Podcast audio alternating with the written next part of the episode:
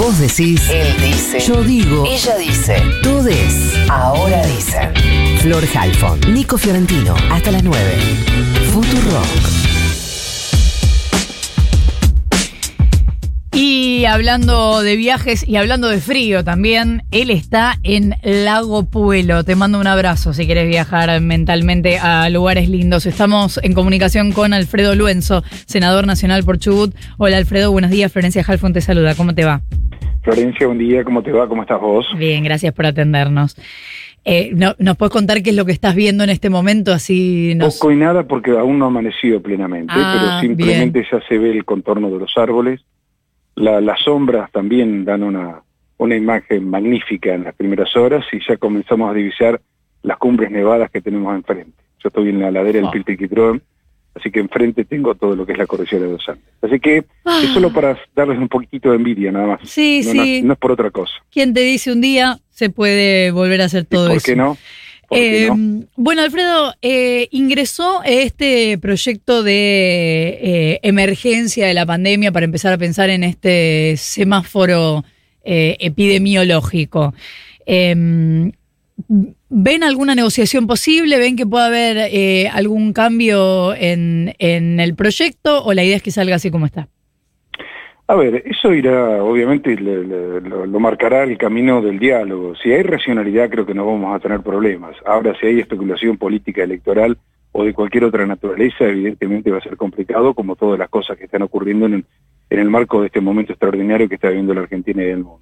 Así que dependerá de la actitud del otro, te diría yo, dependerá de la actitud de la oposición si se quiere sentar para discutir un marco racional que tendríamos que obviamente avanzar rápidamente para tener un protocolo, porque no es más que esto, es marcar un protocolo para ver cómo nos comportamos en cada una de las localidades de la República Argentina, donde eh, hemos segmentado a partir de lo que significa baja baja probabilidad de, de- contagios, media, alta, en, en situación de alarma, es decir, estamos tratando de, evitar que cada medida que se tome, como ocurrió recientemente y que finalmente terminó en la Corte Suprema, tenga un protocolo, algo que diga, bueno, a partir de tanta cantidad de, de- la tasa de incidencia que tengan los contagios, tomarla determinado tipo de medidas. Creo que no es tan complicado, si hay buena voluntad, esto tiene que salir rápidamente y nada que ver, esto está totalmente alejado de lo que significa o lo que quieren instalar que nuestro gobierno pretende superpoderes este, en un momento donde, por otro lado, podemos mostrar ejemplos en el mundo, les gusta a muchísimos y se muestran encantados cuando la miran a, Angela Merkel en Alemania, en Israel, en Gran Bretaña. Bueno, es un protocolo de similares características, así que uno entiende, visto desde la racionalidad, que no tendríamos que tener problemas. Ahora, por la oposición nunca se sabe, ¿no? Y esta idea de los superpoderes, ¿por qué surge? No, no sé, tienen siempre la tentación de, de- de- de llevar los temas, como pasó con el gobierno de la ciudad cuando estábamos discutiendo políticas sanitarias, llevarlo a la Corte Suprema a discutir educación. Y en realidad no estamos discutiendo educación, estamos discutiendo eh, suspender un día de clase de manera presencial para salvar vidas. Esta es la, este es, cuando digo apelar a un criterio de racionalidad, digo esto. Digamos, un día de clases lo podemos recuperar. Y en el fondo te diría, eh, no, no hay que discutir, yo no sé si eh, queremos discutir educación, yo no tengo ningún tipo de problemas, al contrario, creo que lo que hay que discutir, el problema de la educación en Argentina no pasa por la presencialidad o la virtualidad, además de pasar por, por otros factores que no vienen al caso ahora analizar, como el tema de la conectividad. Pero el tema de la educación es qué tipo de educación nosotros tenemos hoy en el mundo. Lo dijo Franco Tonucci hace algunos días atrás y me pareció muy acertado poner en discusión como eje de debate, porque es lo que se está discutiendo en varias partes del mundo, que cómo estamos educando nosotros. Me parece que esa es otra discusión, obviamente no para este momento, pero discutir, debatir, cuando se nos mueren 400, 500, 600 personas por día que son argentinos, que, que son en muchos casos muertes evitables, y tomamos y hacemos las cosas de la política sanitaria como corresponden, me parece que no, no, no, no, no estaríamos discutiendo lo que algunos pretenden discutir. ¿Cuándo Por se, eso digo, si hay racionalidad, yo creo que no tendríamos que tener problemas. ¿Cuándo se podría sesionar? No sé, lo vamos viendo. Digamos, la, la- en principio la idea es en esta semana, pero esto falta que sea analizado por las comisiones, luego de las comisiones pasa al recinto, si se respetan los siete días, si la oposición, como dicen, no está de acuerdo, seguramente no vamos a poder acordar tratarlo un día para, para que baje al recinto al día siguiente, si no vamos a tener, vamos a tener que esperar los siete días. Dependerá de una, de una evolución que tenga el diálogo a partir de ahora.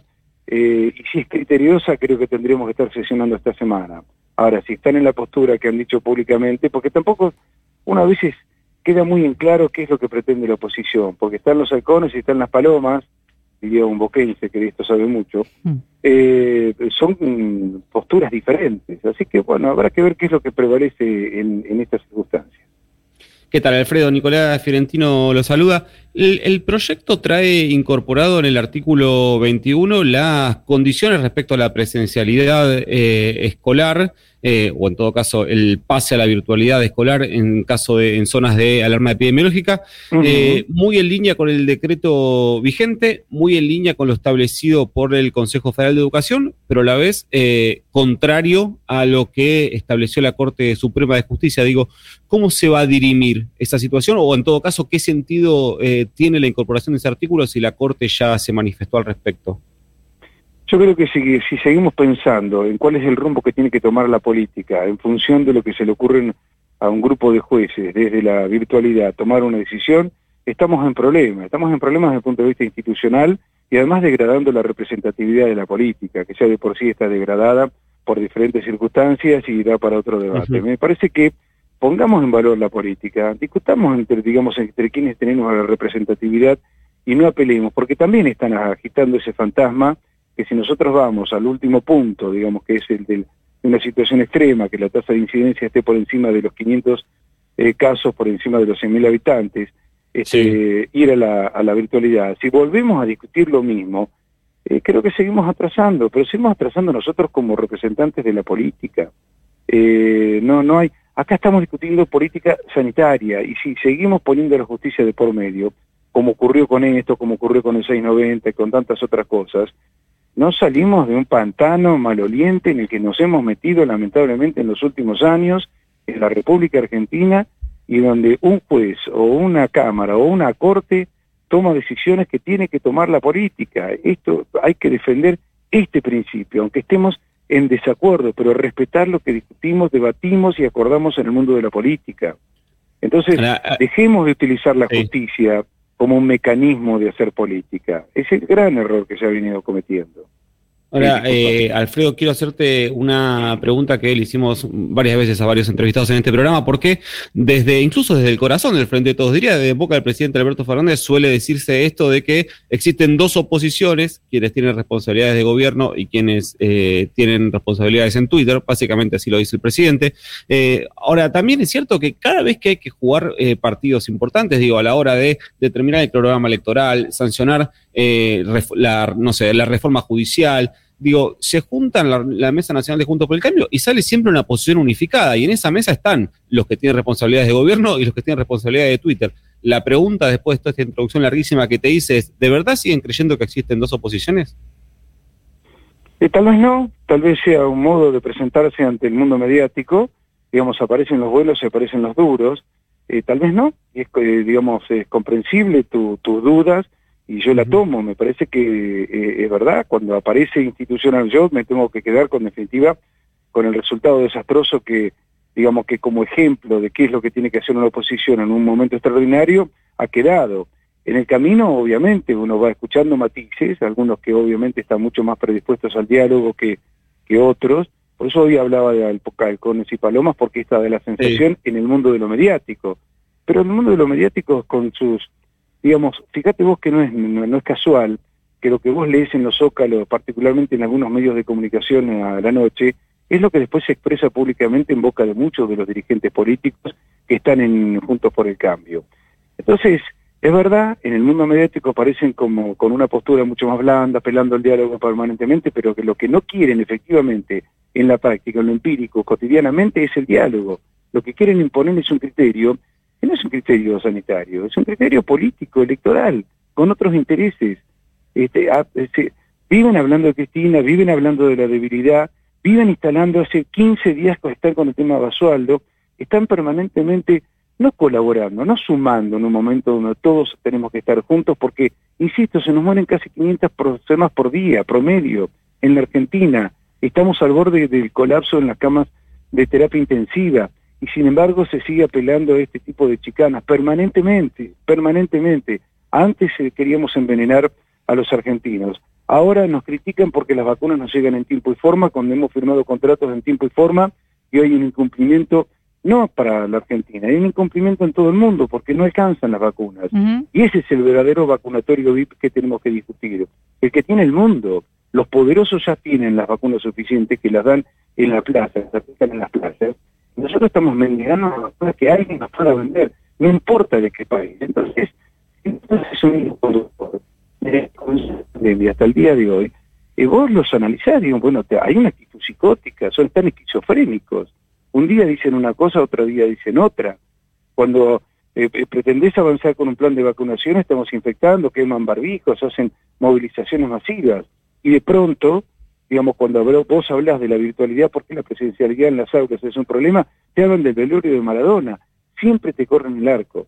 No hay, realmente no hay una responsabilidad, no hay seriedad a la hora de marcar un rumbo. Y es lamentable, y creo que la historia los va a juzgar por todo esto que está ocurriendo. Lo que pretende Alberto, lo que pretende nuestro gobierno es que se mueran la menor cantidad de argentinos posibles hasta tanto todos estemos vacunados. Un día de clase se puede recuperar. Te lo dice alguien que vive en una provincia hace tres años que no tenemos actividades escolares. Eh, pero esto hay que solucionarlo, esto hay que buscarle la vuelta y discutir algún día educación en serio.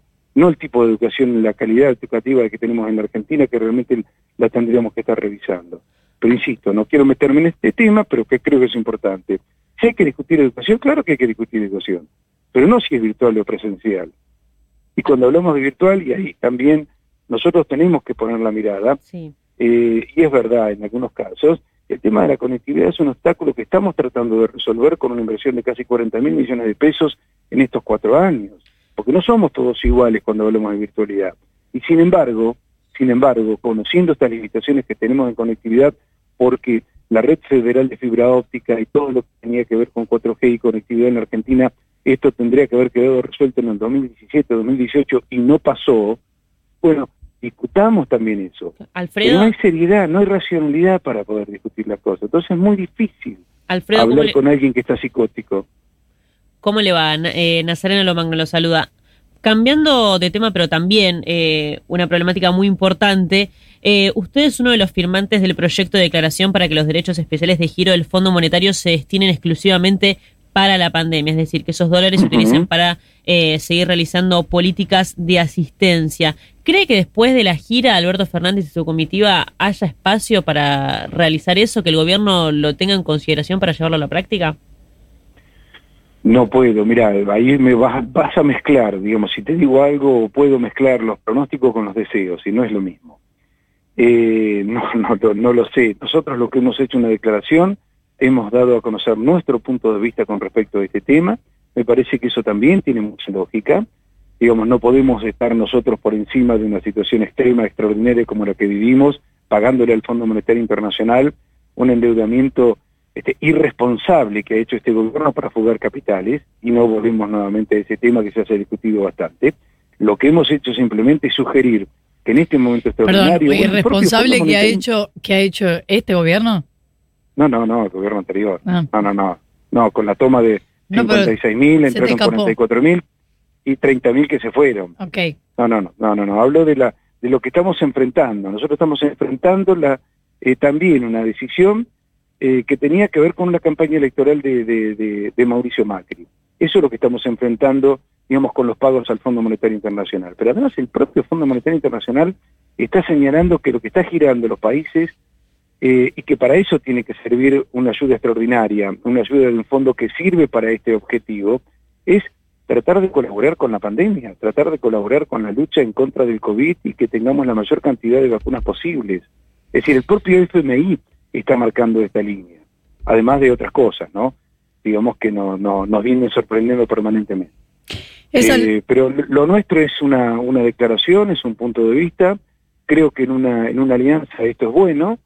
Eh, no se puede pensar, es imposible que todos pensemos de la misma manera. Cuando hay buenas intenciones, tenemos que marcar cuál es, por lo menos, el criterio que cada uno tiene que defender en favor de, la, de, de, de todos, en favor de la comunidad en su conjunto. Alfredo, es un punto. Alfredo Luenzo, senador nacional por Chubut, muchas gracias por habernos atendido. No, a ustedes. Gracias por el contacto. Hasta luego, 20 minutos para las 9 de la mañana. Flor Halfon Halfon. y Nico Fiorentino. Fiorentino. Ahora dicen Futurock.